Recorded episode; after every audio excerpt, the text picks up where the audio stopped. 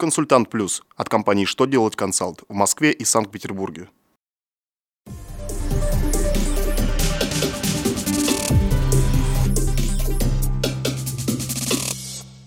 Добрый день! Для вас работает служба информации телеканала «Что делать ТВ» в студии Ольга Тихонова.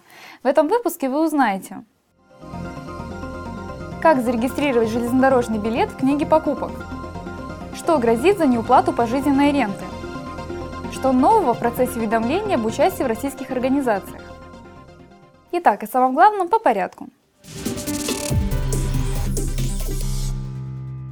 Как известно, по командировочным расходам налогоплательщик имеет право принять к вычету НДС на основании бланков строгой отчетности, если сумма НДС выделена в них отдельной строкой. К бланкам строгой отчетности относятся и железнодорожные билеты.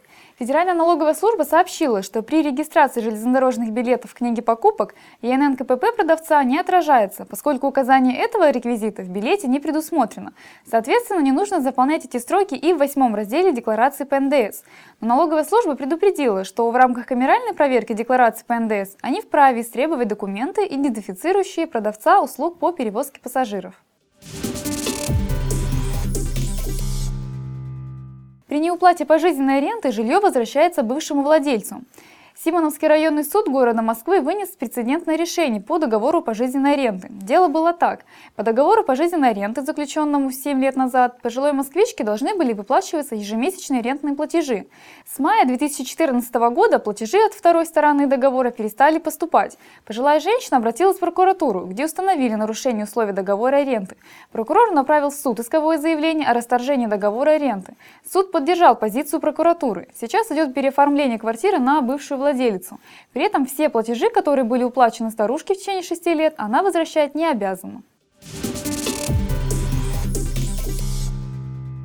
Для организации предпринимателей с 12 сентября начнет действовать новая форма уведомления Федеральной налоговой службы России об участии в российских организациях.